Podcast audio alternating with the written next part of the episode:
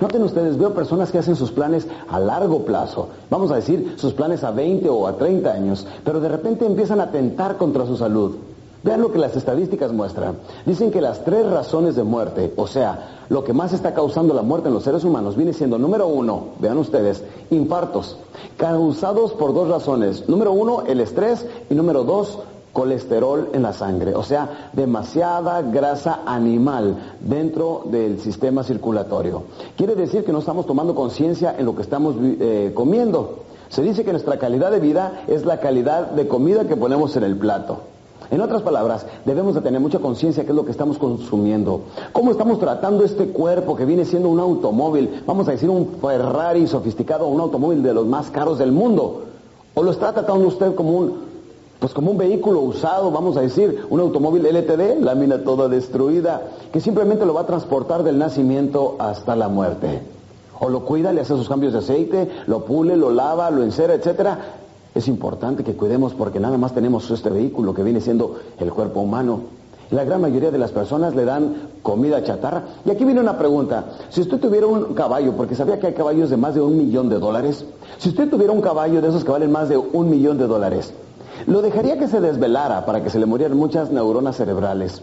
Le daría comida chatarra, lo dejaría que fumara, lo dejaría que tomara. No, lo más probable es que lo cuidara, le diera su buena alfalfa, le tuviera un buen establo, etcétera. Porque no iba a maltratar un caballo de un millón de dólares. Pero lo haría usted con un perro de a 100 dólares. No. ¿Lo haría con un gatito de a 5 dólares? No pero sí lo hace con su cuerpo que vale varios millones de dólares. En otras palabras, debemos aprender a tener un poquito de respeto por nuestra cuestión física. La causa número uno de muerte viene siendo infartos, y muchos de ellos por el estrés y por lo que consumimos, o sea, la comida que estamos ingiriendo. El estrés, compañeros, aprendamos a vivir una vida más tranquila, más serena. Últimamente se han registrado ya infartos en personas de 30 años de edad. Hay personas que experimentan tanto estrés en su vida que hay algunos que tienen una cualidad muy especial, aceleran el elevador, el ascensor, picándole varias veces, ¿no los han visto? Cuando tienen que bajar rápido van como si fuera tomando más velocidad. He visto también personas que tienen la habilidad de que con el acelerador de su automóvil pueden cambiar el color del semáforo. Cuando están en rojo, ¿no los han visto? Que como si entre más aceleraran más rápido fuera a cambiar la luz. No es otra cosa más que estrés. Utilice su energía en lo que debe. No la gaste llegando donde va o estresándose inútilmente. Porque recuerde que cuando una persona está estresada, haga de cuenta que su automóvil está neutral y usted tiene el acelerador hacia el fondo. Dos cosas suceden. Número uno, se gasta más rápido la gasolina. Y número dos, sufre mucho desgaste su motor, que viene siendo su cuerpo. La segunda razón de muerte viene siendo cáncer en los pulmones. Es increíble que trazamos metas a largo plazo, pero luego empezamos a autodestruirnos. Y vean ustedes, el cuerpo es una máquina maravillosa que va a cumplir todo lo que nosotros querramos. De repente decimos, este, o alguien nos dice, ¿sabes qué? Después de un buen taco, un buen tabaco. Échamelo pues. Empezamos a fumar. ¿Cómo se sintió su cuerpo la primera ocasión cuando usted fumó? ¿A poco en cuanto recibió el humo dijo, mmm, ya vi qué sabroso? Dijo, no, guácatela. ¿Qué es esto? Pero somos tan constantes para los malos hábitos que decimos, cállese y chúpele. Así es que está el cuerpo fumando. Y cuando fue, vio que es constante, eh, el que iba a estar recibiendo estos gases tóxicos dijo, muy bien, déjame me adapto. Así es que hizo lugar, inclusive creó una dependencia en la nicotina.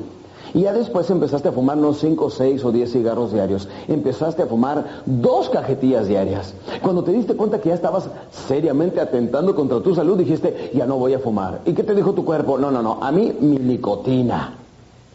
Eso es lo que pasa. El cuerpo se adapta a cualquier cosa. Lo mismo sucedería si estuvieras tomando una garra con gasolina e inhalándola a diario, a diario, a diario, el cuerpo también haría lugar para eso, se adaptaría. Es una máquina fabulosa. Por eso les voy a decir, si le vamos a dar nosotros algo al cuerpo que sea lo bueno, lo puro, lo limpio y lo necesario, nada más. Es tan fácil adaptarse para lo bueno como para lo malo. Pero para que vean ustedes, porque quiero que cambien un poquito la interpretación que tienen sobre lo que viene siendo el cigarrillo. El cigarro no es algo sensual, no es algo bello. Sin embargo, los comerciales, la televisión, eh, todos los medios a veces nos venden el cigarro como si fuera algo muy sensual.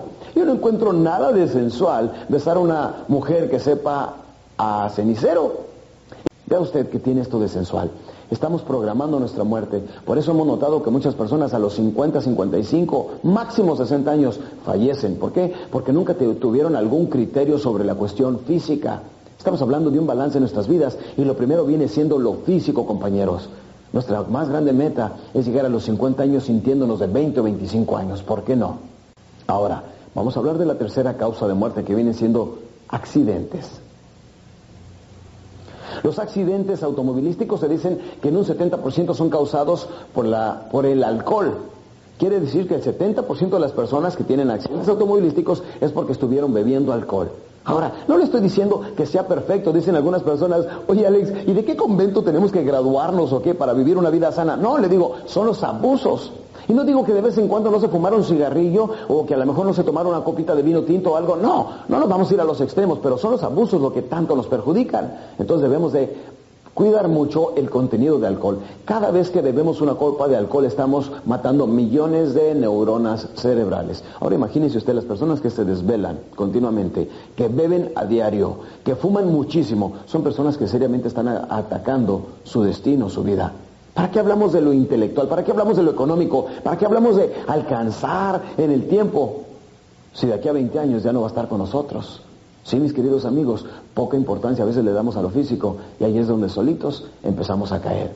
Le voy a recomendar algunos puntos muy importantes. Número uno, cuide mucho lo que come.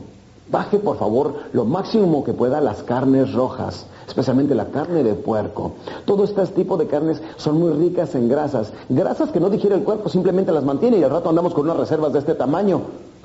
Y cada quien tiene su razón de ser, muchos gorditos, no, es que yo por esto o por aquello. Pero note usted, baje por favor el contenido de carne roja, especialmente si tiene más de 30 años de edad.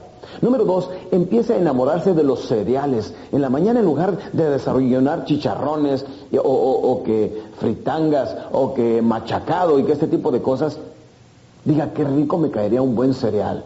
Recuerde que todo lo que la tierra nos da viene siendo sano, viene siendo limpio, viene siendo puro y nos mantiene con más energía durante el día. Enamórese de los cereales, de la fruta, compañeros.